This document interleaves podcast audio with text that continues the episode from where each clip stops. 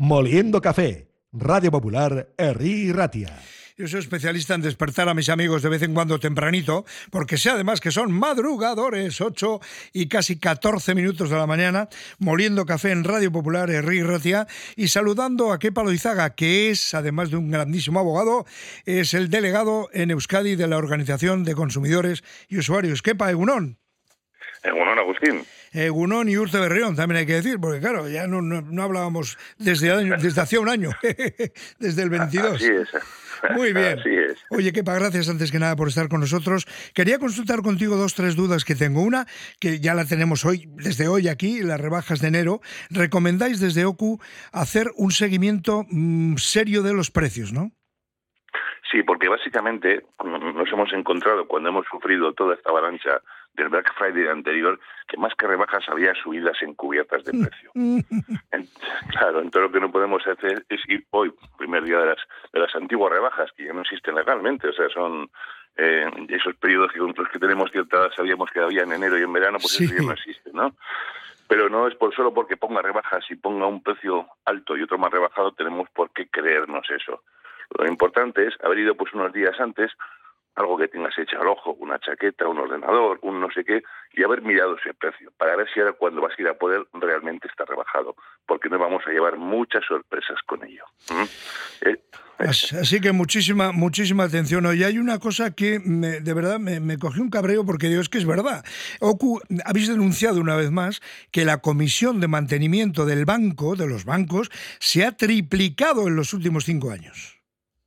Sí, así es. Eh, unos 80 han pasado, pues tenemos comisiones ya de mantenimiento de cuentas de hasta 125, 125 euros por año. Se ha triplicado unos, ha subido unos 80.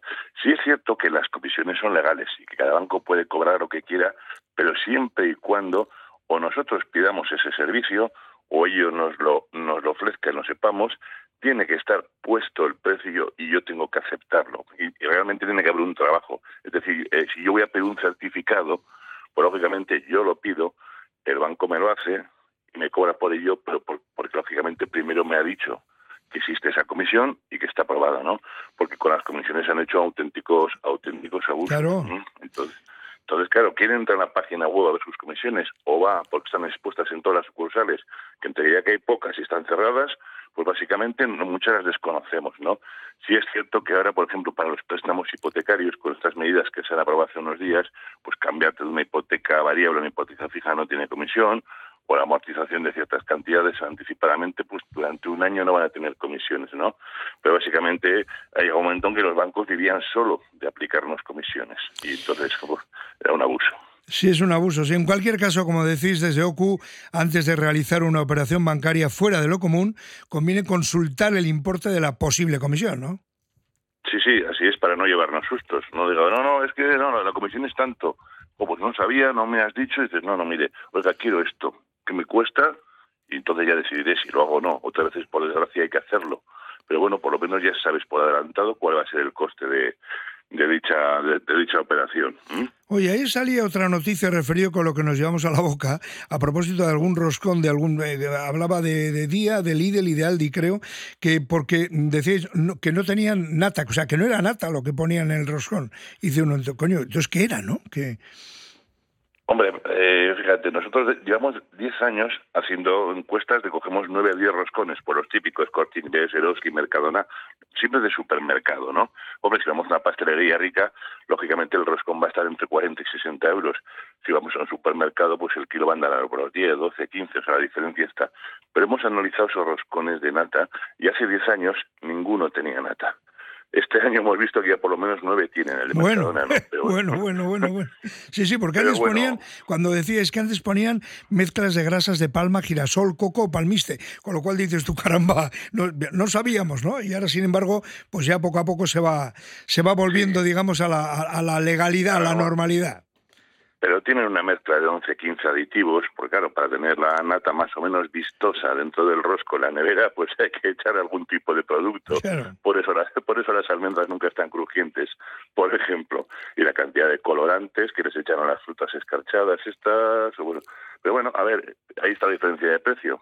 Si queremos uno especial, pues a la pastelería, lógicamente. Claro, y la última por el momento, eh, leía, me sorprendió, las criptomonedas es el principal producto de inversión entre los menores de 30 años, advertíais. Sí, así es. nosotros no la, recomendamos nunca, pero en la encuesta eso dice que es la principal inversión de las menores. A lo segundo lo que inviertes en, es en, fondos. Pero bueno, una especie de, entusiasmo. Pero curiosamente ellos te dicen que el 90% de ellos son su propio asesor a la hora de elegir la, la moneda, ¿no? Y un 59% reconocen que hay manipulaciones informativas. Dices, aquí mucha fuente interesada, pero aún así aún así invertimos. ¿Por qué la desaconsejamos desde OCU? Pues porque no hay nada real que, las pueda respaldar. Aquí, pues vamos, aquí hay billetes porque hay una cantidad de oro en el Banco de España, por detrás, para que nos entendamos, ¿no? Y sobre todo no tienen, apenas tienen regulación, o sea que si pasa algo en castellano reclamar al maestro armero. Amigo mío. Entonces, cuidadito, el que, el que quiere jugar en estos campos, que sepa que va a estar más solo que la, que la una. Que la una. Muy bien, pues como decía la canción, Kepa, eh, ojalá que te vaya bonito a ti y a los tuyos en este 2023, que mejoren todas las cosas. En OCU seguiremos muy pendientes de lo que estáis trabajando y recomendando. Kepa Loizaga, delegado en Euskadi de la Organización de Consumidores y Usuarios. Gracias, Kepa, y buen día. Igualmente. Agur, agur.